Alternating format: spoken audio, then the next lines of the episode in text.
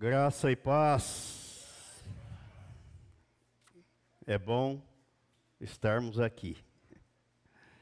Lembro sempre de Pedro, lá no Monte das Transfigurações. É bom estarmos aqui. Hoje, dia 31 de dezembro, mais um ano que se finda. Quanta gente nasceu depois que nós nascemos e já partiu. E nós estamos aqui. 31 de dezembro. Vejamos a reflexão para hoje. Primeiro livro de Samuel, capítulo 7, versículo 12. Tomou então Samuel uma pedra e a pôs entre Mispa e Sem, e lhe chamou Ebenezer, e disse: Até aqui nos ajudou o Senhor. Ano findo, ano realizado, ou não depende de como você viveu ao longo deste ano que se finda. Se o Senhor fez parte dos seus sonhos, podemos dizer que foi um ano de realizações. Porque o coração do homem faz planos, mas a resposta certa dos lábios vem do Senhor. Provérbios 16, versículo 1. Se o contrário ocorreu e as coisas não saíram como planejadas, mas até aqui você chegou, diga: Obrigado, Senhor. E aprenda a dizer como está escrito: O coração do homem traça o seu caminho, mas o Senhor lhe dirige os passos. Provérbios 16, versículo 9. Sempre há esperança para os que estão em Cristo Jesus. Amém? Essa é a reflexão para o dia de hoje. A de amanhã veremos amanhã. Vamos nos colocar em pé e vamos falar com o Pai. Pai Celestial, nós te agradecemos porque o Senhor nos trouxe até aqui, movidos pelo teu Espírito. Te agradecemos porque o teu Espírito nos revela a tua palavra, porque o Senhor nos deu fé, que é gerada pela tua palavra, para crermos, para acreditarmos que o Senhor Jesus foi à cruz e nos atraiu no corpo dele para trocar a nossa natureza adâmica e implantar em nós a tua natureza na ressurreição juntamente com Ele. Muito obrigado, ó Pai, por ser o nosso Pai, o nosso Deus, Jesus, o nosso Senhor e Salvador, e o Espírito Santo, nosso guia, o nosso consolador, aquele que nos convenceu do pecado, da tua justiça e do teu juízo. Louvado e engrandecido seja o teu nome, em nome de Jesus. Amém. Hoje é dia de festa aqui na terra e no céu. Por que, que é dia de festa? Porque Jesus disse que quando um pecador se arrepende, os anjos fazem festa no céu. Então não é fácil, não é algo corriqueiro de todos os dias. Porque o mundo das trevas se levanta contra o reino de Deus, contra Deus, contra a palavra de Deus. Por isso que não é fácil. Mas Jesus ressuscitou. E depois de ressurreto, ele apareceu aos seus apóstolos, aos onze, Isso foi registrado aqui por Marcos, no capítulo 16 do Evangelho que foi escrito por Marcos. No versículo, a partir do versículo 14, 14, ele diz assim: Finalmente, apareceu Jesus aos onze, então aos onze apóstolos, porque Judas Iscariotes já tinha se enforcado. Quando estavam à mesa, e censurou-lhes a incredulidade e dureza de coração, porque não deram crédito aos que o tinham visto já ressuscitado.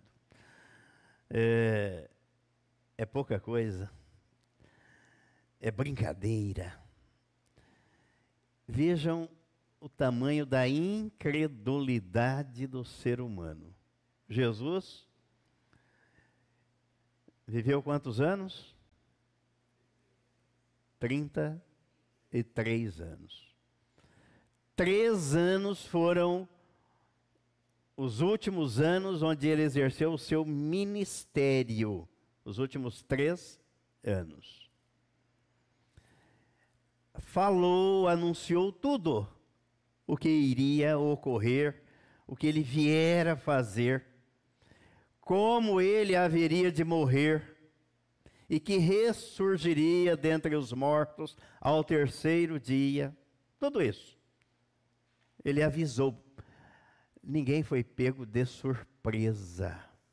Mesmo assim, o texto diz que grande era a incredulidade não deram crédito aos que o tinham visto já ressuscitado. Nós vimos o Senhor, ele ressurgiu.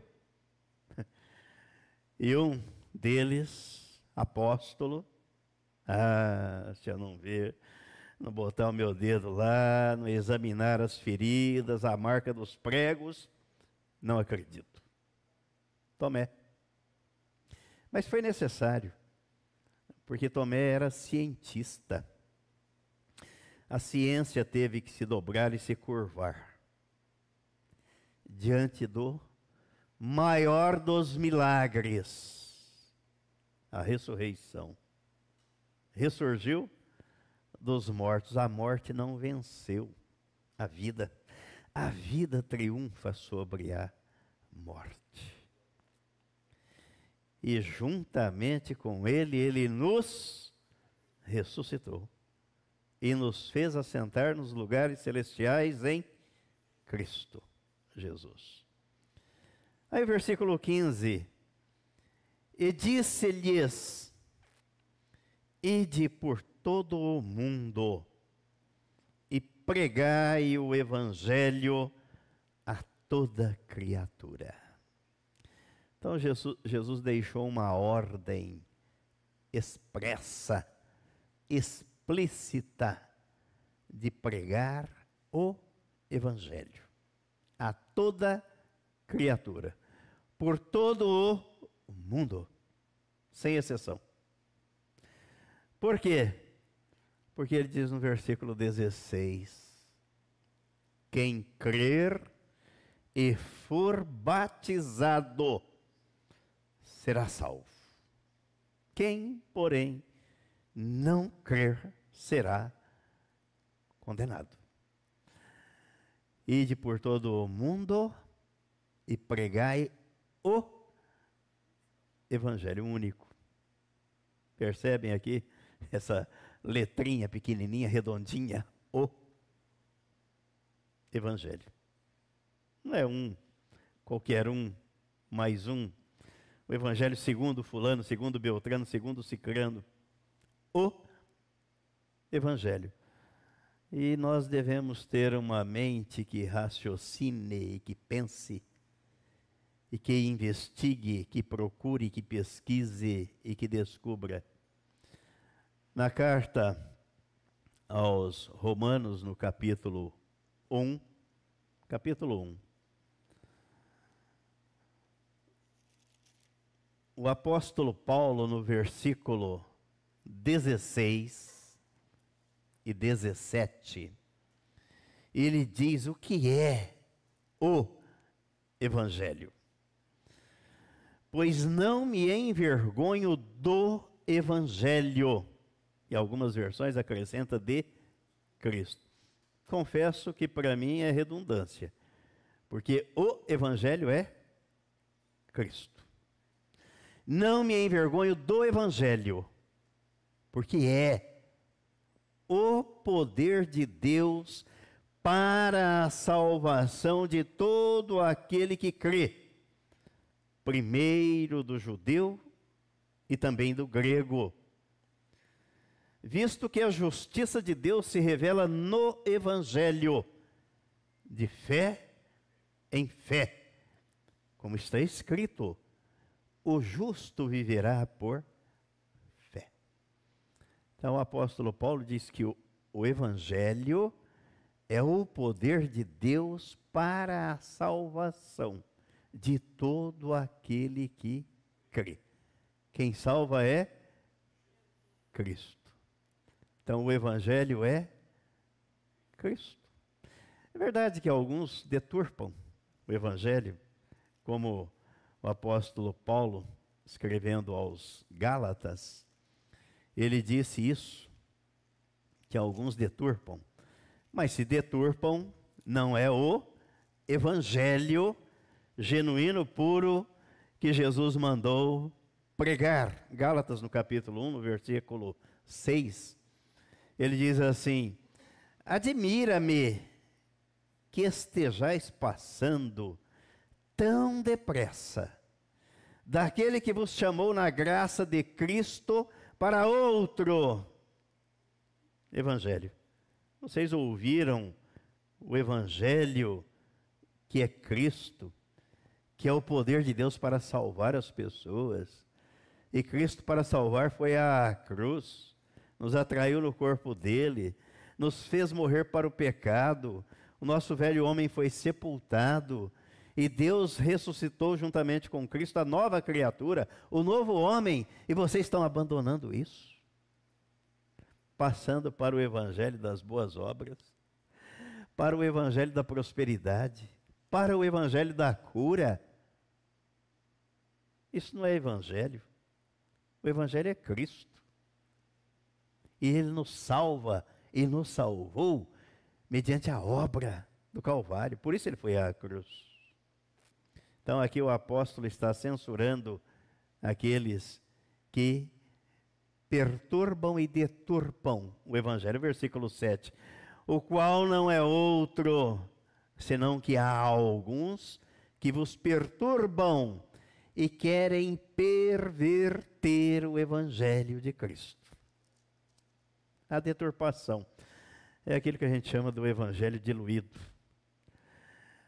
Se o Evangelho, que é Cristo, é o poder de Deus para salvar, e Ele nos salvou na cruz, mediante a nossa inclusão no corpo dele, não há outro evangelho e não há outro remédio para o pecado. Porque o veneno do pecado injetado no jardim do Éden pela serpente, que contaminou toda a raça humana, ele foi retirado na cruz. Foi lá que Jesus retirou este veneno chamado pecado. Aí quando se apresenta outro evangelho, o evangelho diluído, deturpado, é a mesma coisa que pegar a dosagem de um remédio e diluir essa dosagem em vários litros de água e dar para o doente beber. Não vai sarar. Não vai ficar curado. Porque esta dosagem aqui é única e não pode ser fracionada ou diluída. Foi assim que Deus fez. Este é o poder de Deus para salvar as pessoas. E o apóstolo Paulo diz aí na carta aos Romanos, no versículo, capítulo 1, versículo 16 e 17, ele diz que o evangelho é o poder de Deus. E ele se revela, ele revela a justiça de Deus, e a justiça de Deus se revela no evangelho de fé em eu creio, passo para o outro. O outro crê e passa para o outro. Não é algo que recebemos para guardar, deixar aqui na, na gaveta, na caixinha, em cima do pedestal, na entrada da, da, da casa ou das empresas, como muita gente faz. É para ser comunicado, passado, pregado, anunciado de um para o outro. Então, na ordem que Jesus deu e deixou aos seus apóstolos, lá no capítulo 16 do Evangelho escrito por Marcos, ele disse duas coisas fundamentais. A primeira foi essa, no versículo 15: Ide por todo mundo e pregai o Evangelho a toda criatura sem distinção. E a segunda, como consequência da primeira, ele disse que quem crer e for batizado será salvo. Então nós precisamos prestar atenção na ordem expressa de Jesus. Primeiro, de pregar o Evangelho. O Evangelho é o poder de Deus. Para nos salvar, Jesus foi à cruz e nos atraiu no corpo dele. João 12, 32. O nosso velho homem foi crucificado e morreu juntamente com ele. Romanos capítulo 6. O apóstolo Paulo diz que nós não podemos ignorar esse fato. Não podemos. Nós podemos ignorar muitas coisas, como de fato ignoramos. Não sabemos tudo, jamais saberemos tudo. Então vamos ignorar muitas coisas. Mas esse quesito não pode ser ignorado.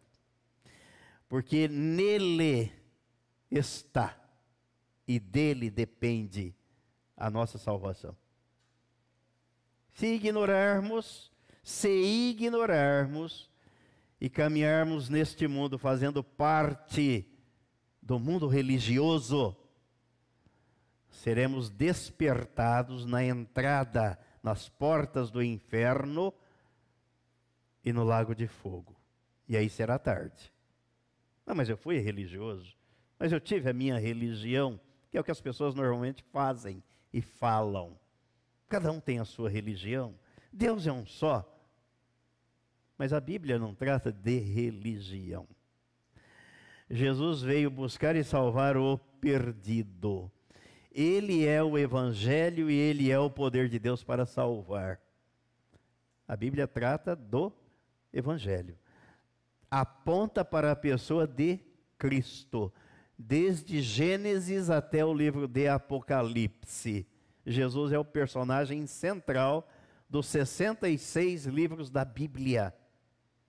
É a pessoa e é a obra que ele consumou na cruz do Calvário que nos habilita a entrarmos no reino de Deus. Por isso ele disse a Nicodemos: Olha, se alguém não nascer de novo, não pode ver e não pode entrar no reino de Deus.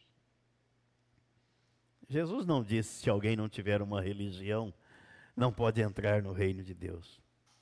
Jesus não disse se alguém não pertencer a essa ou a aquela denominação, se alguém não guardar essa ou aquela doutrina de igreja, ele não está interessado nisso. Aliás, ele disse que estes, estes, naquele dia hão de dizer: Senhor, Senhor, em teu nome.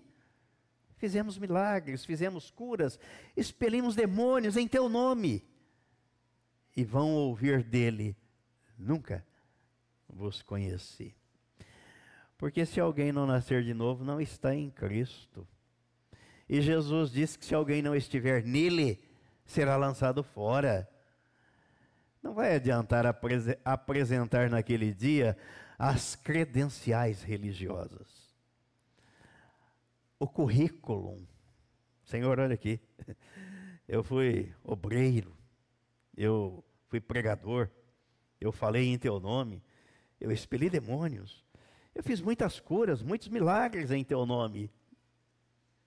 E Jesus vai dizer: Mas você nunca esteve em mim, porque você nunca nasceu de novo, você foi um religioso.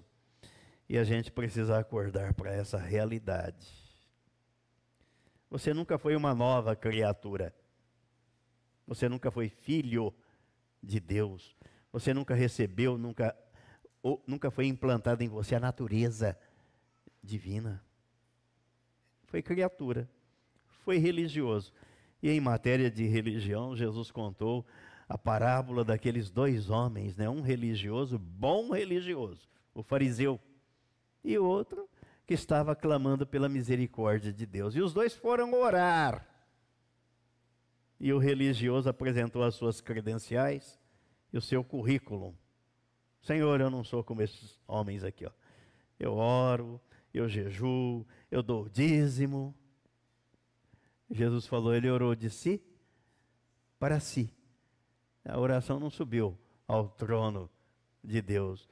O outro, como não tinha, não tinha currículo para apresentar, baixou a cabeça: Senhor, tem misericórdia de mim, porque eu sou um pecador.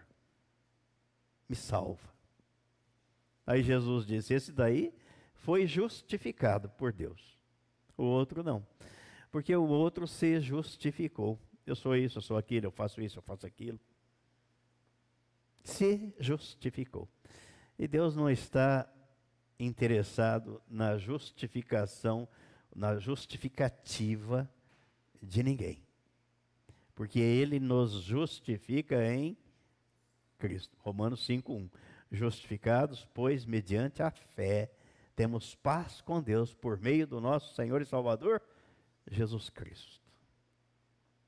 Ele nos justifica.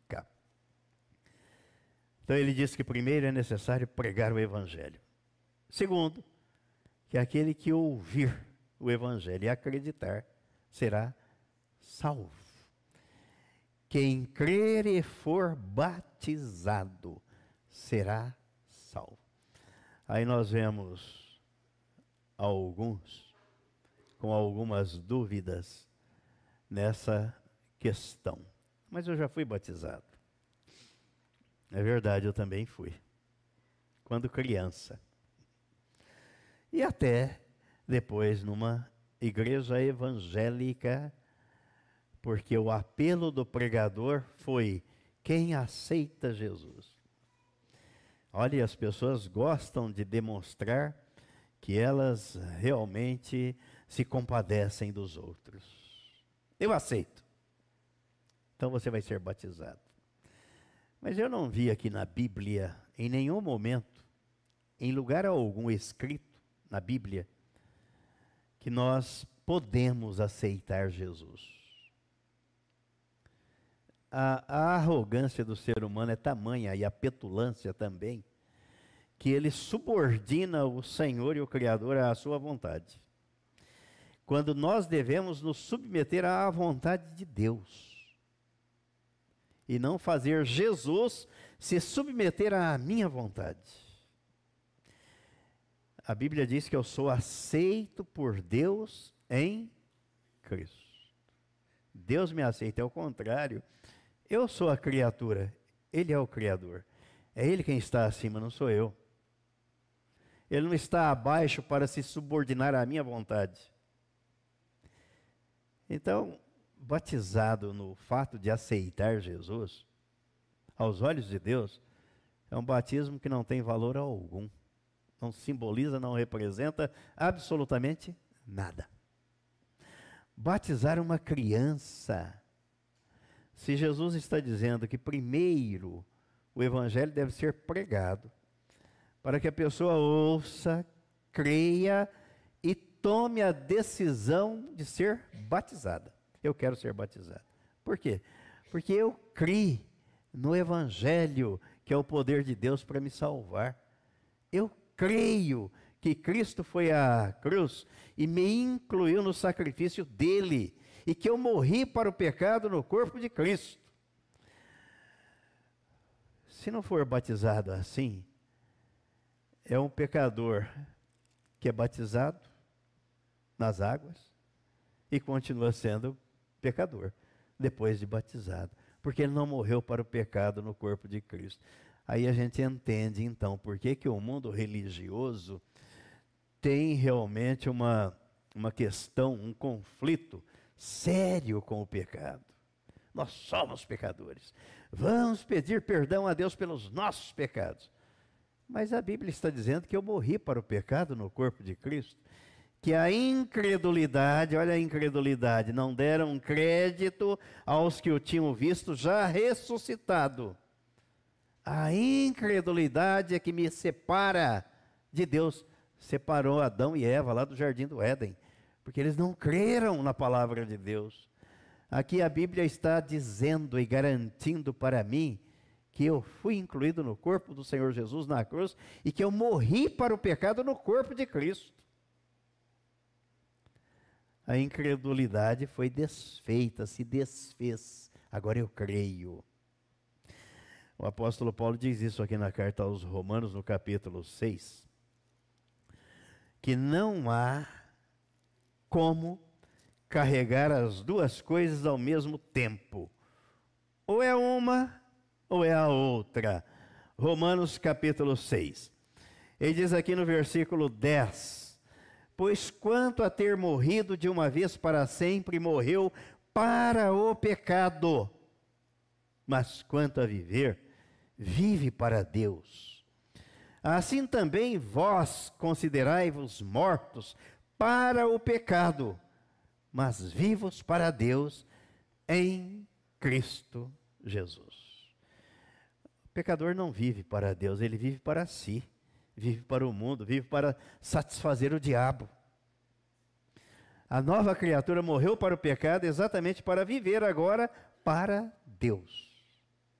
Para que Deus manifeste na vida dela o seu poder, a sua glória, as suas virtudes é diferente. A história de pecador salvo e de pedir perdão aos pecados todos os dias, como já ouvi, e tem um grupo por aí, uma denominação religiosa, que os pregadores sobem ao púlpito para dizer: Nós somos pecadores, nós pecamos a todo instante e vamos pedir a Deus perdão pelos nossos pecados. Pediu. Daí a pouco estão lá de novo. Nós somos pecadores, mas Jesus veio fazer o quê? João capítulo 1, versículo 29. O que é que Jesus veio fazer neste mundo? O que é que João Batista viu e anunciou e disse que Jesus faria? O que é que está escrito na sua Bíblia aí? Leia para mim, eu quero ouvir aqui. João capítulo 1, versículo 29. O que, é que está escrito aí? Eis o Cordeiro de Deus que tira o pecado do mundo. Ele tirou e me deixou com o pecado. É, você vai ao médico, doutor, estou com uma, um problema sério de saúde. Aí o médico diz: Vou fazer o diagnóstico.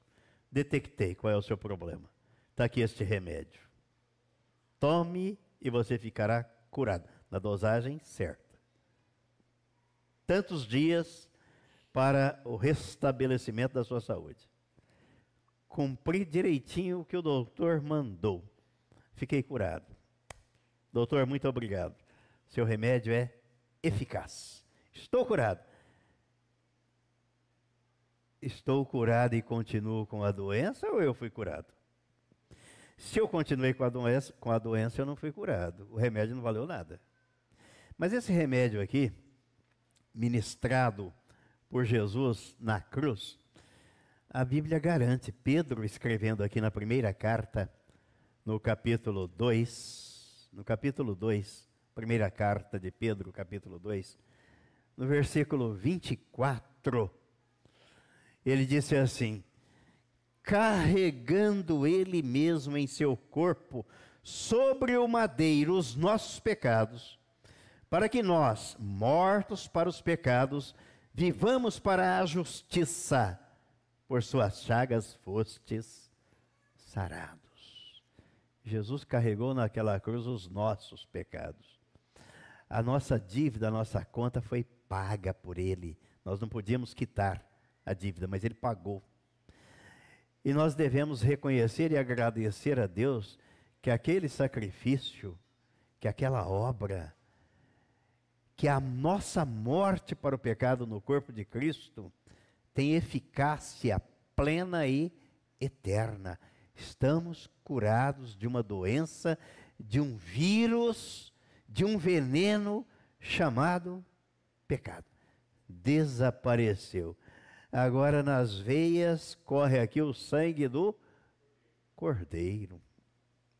E o sangue do cordeiro não corre misturado com o sangue do pecado, com o veneno do pecado. Ele limpa um para injetar o dele, para implementar o dele. Foi essa obra que ele fez. Aí ele disse que quem for batizado. E alguém diz, mas eu já fui batizado. Fui batizado na infância, fui batizado quando aceitei Jesus. E tem outros até que, com muita propriedade, vão dizer assim, Efésios capítulo 4. Efésios capítulo 4. Vão dizer assim, no versículo 5: Há um só Senhor, uma só fé e um só batismo. Eu batizei, o batismo é um só. Muitos leem o texto, se apoiam nele e fazem a sua, as suas afirmações. O batismo é um só, é verdade. Mas que batismo é esse? Que batismo é este que é um só? Que é um só, é verdade. Mas na carta aos Romanos, no capítulo 6, no capítulo 6, nós começamos a, a perceber e a descobrir que batismo é este, um só batismo. Versículo 1 ao 5. Que diremos, pois? Permaneceremos no pecado para que seja a graça mais abundante? De modo nenhum. Como viveremos ainda no pecado, nós os que para ele morremos? Ou porventura ignorais que todos nós que fomos batizados em Cristo Jesus, fomos batizados na sua morte?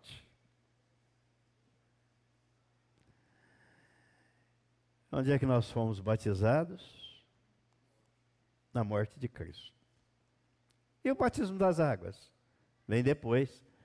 O Evangelho implica, implica também na morte, no batismo, na morte de Cristo. Nossa atração no corpo de Cristo, a nossa crucificação com Cristo, a nossa morte para o pecado no corpo de Cristo, o sepultamento da velha criatura juntamente com Cristo e a ressurreição do novo homem juntamente com Cristo. São os pilares de sustentação do Evangelho da graça de Deus em Cristo. Fui batizado na morte de Cristo, quando eu fui incluído no corpo dele e morri para o pecado no corpo dele. Batismo. Agora nas águas eu venho dizer que creio e que vou cumprir a ordem que ele deixou. Se você creu, você pede para ser batizado. Se você não pede para ser batizado, é porque você não creu. Você ainda tem dúvidas. E a dúvida não procede da fé. A fé é o oposto da dúvida. A fé é a certeza. Então o apóstolo Paulo diz que nós não podemos ignorar esse fato. Aí na carta aos Gálatas, no capítulo 3, capítulo 3, no versículo 26 e 27, o apóstolo Paulo diz assim: Pois todos vós sois filhos de Deus mediante a fé em Cristo Jesus. Porque todos quantos fostes batizados em Cristo Jesus, vos revestistes. De Cristo vos revestistes. Fomos batizados em Cristo. Agora eu quero o batismo nas águas para testemunhar. Testemunhar a Deus, ao mundo, às pessoas e ao meu antigo patrão, o diabo. Eu morri para ele. Nasci para Deus. Ele era o meu antigo dono, eu fazia a vontade dele. Agora eu vou fazer a vontade do meu Senhor. Foi Jesus quem disse isso. Se não nascer de novo, se não for filho de Deus, é filho do diabo. E o filho do diabo tem prazer em satisfazer a vontade dele. Agora, o filho de Deus tem o prazer em satisfazer a vontade do seu Senhor. Quem é o teu Senhor? Debaixo de um senhorio todos estão. Ou do diabo, pelo nascimento natural, ou de Deus, pelo novo nascimento. Se não fosse assim, não haveria razão para o novo nascimento. Nascer de novo por quê? Porque o primeiro nascimento é carnal, é natural. O segundo é espiritual. Deus não se relaciona com o homem natural, mas com o homem espiritual. 1 Coríntios capítulo 15, o apóstolo Paulo diz, a partir do versículo 45, primeira carta aos Coríntios, capítulo 15, a partir do versículo 45. Pois assim está escrito: o primeiro homem, Adão, foi feito alma vivente. O último Adão, porém, é espírito vivificante. Mas não é primeiro o espiritual, e sim o natural. Depois o espiritual. Então, o primeiro é o nascimento natural. O segundo é o novo nascimento. O primeiro homem formado da terra é terreno. O segundo homem é do céu. Primeiro foi Adão, o que veio do céu foi Jesus. Como foi o primeiro homem, o terreno, tais são também os demais homens terrenos. E como é o homem celestial, tais também os celestiais. E assim como trouxemos a imagem do que é terreno, devemos trazer também a imagem do celestial nascemos com a imagem e semelhança de Adão. Outro equívoco que as pessoas cometem. Adão foi feito à imagem e semelhança de Deus. A partir de Adão, nós somos a imagem e semelhança de Adão. Por isso, precisamos resgatar a imagem e a semelhança de Deus. Onde? Em Cristo. Como? Mediante o novo nascimento. Por isso que Jesus foi enfático com aquele homem que era mestre, conhecedor das Escrituras, juiz da Suprema Corte Judaica, chamado Nicodemos. Se não nascer de novo, não pode vir. E não pode entrar no reino de Deus. E aquele que nasce de novo, que crê na sua inclusão no corpo de Cristo, que crê no sacrifício de Jesus Cristo na cruz, que foi eficaz e vale para sempre esse pede para ser batizado. Eu quero ser batizado porque eu quero estar de acordo com a palavra. Se Jesus diz que é assim, eu quero fazer assim. De repente eu posso até não entender 100%, mas ele vai me dando o entendimento à medida que eu for caminhando neste relacionamento com ele pela palavra, através da palavra. Ele vai me dando a compreensão a revelação. Eu vou ganhando dimensão nesse assunto, nessa matéria que é vital. É a diferença entre a vida e a morte, entre o religioso, entre o crente e o cristão. Há muito crente, muito, muitos crentes, gente boa. Mas nós precisamos é de ser cristãos. Porque o crente crê o cristão tem a vida de Cristo. Recebe a natureza divina. Essa é a diferença. O diabo é o melhor dos crentes que existe. O diabo. Ele é crente. Ele estremece diante do poder de Deus. E muita gente não, não tem eh, a mesma reação. Não estremece, não tem temor. devido nos seus corações, mesmo sendo crente. Então o diabo é o melhor dos crentes, mas não é salvo. A salvação é para aquele que está em Cristo, que crê na obra do Senhor Jesus. É a salvação. Este é salvo. Este nasceu de novo. Aí este pede para ser batizado. E este vê que um só batismo é aquele batismo na morte de Cristo. E que o batismo nas águas é para testemunhar. É para ele dizer: Senhor, eu me identifico. Recebi agora nova identidade. Antes eu tinha uma identidade que constava lá na filiação espiritual, filho do diabo. Agora eu recebi uma nova identidade, uma nova certidão de nascimento, filho de Deus. Me identifico, me vejo pregado lá na cruz, no corpo de Jesus. Essa é a visão.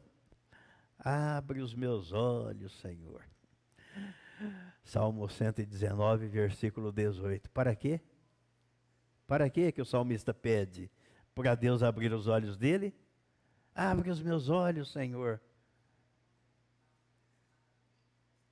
para que eu possa contemplar as maravilhas da tua lei. Os olhos vendados, tapados. Eu gostei muito da pregação do pastor José Eduardo aqui domingo à noite, viu? Falou sobre o cego. Me inspirou para falar sobre esse versículo aí hoje à noite do Salmo 119, versículo 18. Desvenda os meus olhos. Há muita gente com a visão perfeita, mas cega espiritualmente. E só Deus pode desvendar.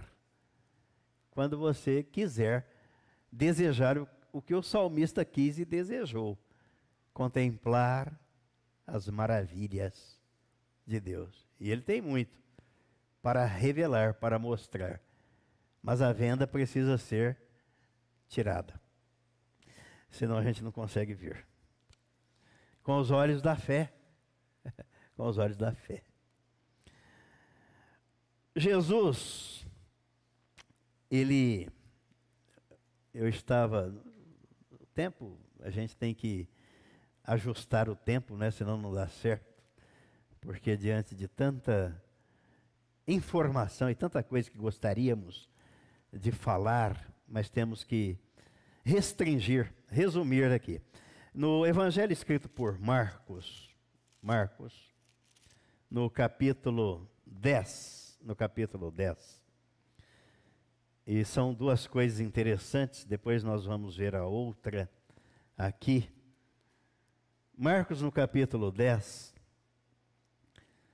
Aqui uma mãe faz um pedido para Jesus para que Jesus atendesse o pedido em relação aos seus dois filhos, Tiago e João. Vejam só, versículo 35.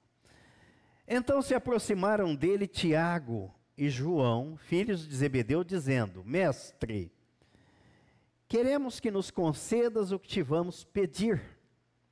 E ele lhes respondeu. E ele lhes perguntou: que quereis que vos faça?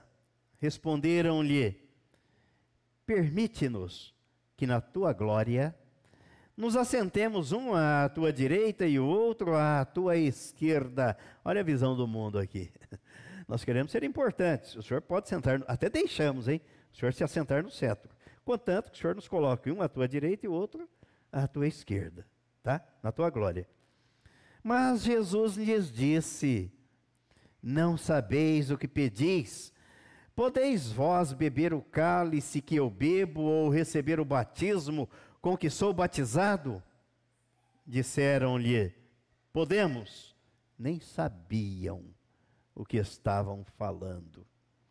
Tornou-lhes Jesus: Bebereis o cálice que eu bebo e recebereis o batismo com que sou batizado.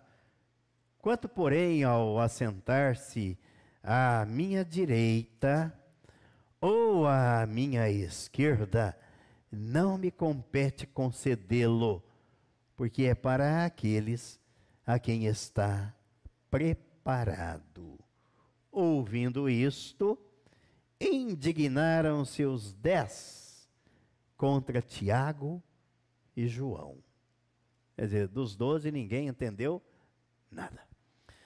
Jesus disse que tinha um cálice para beber. Qual foi o cálice que ele bebeu?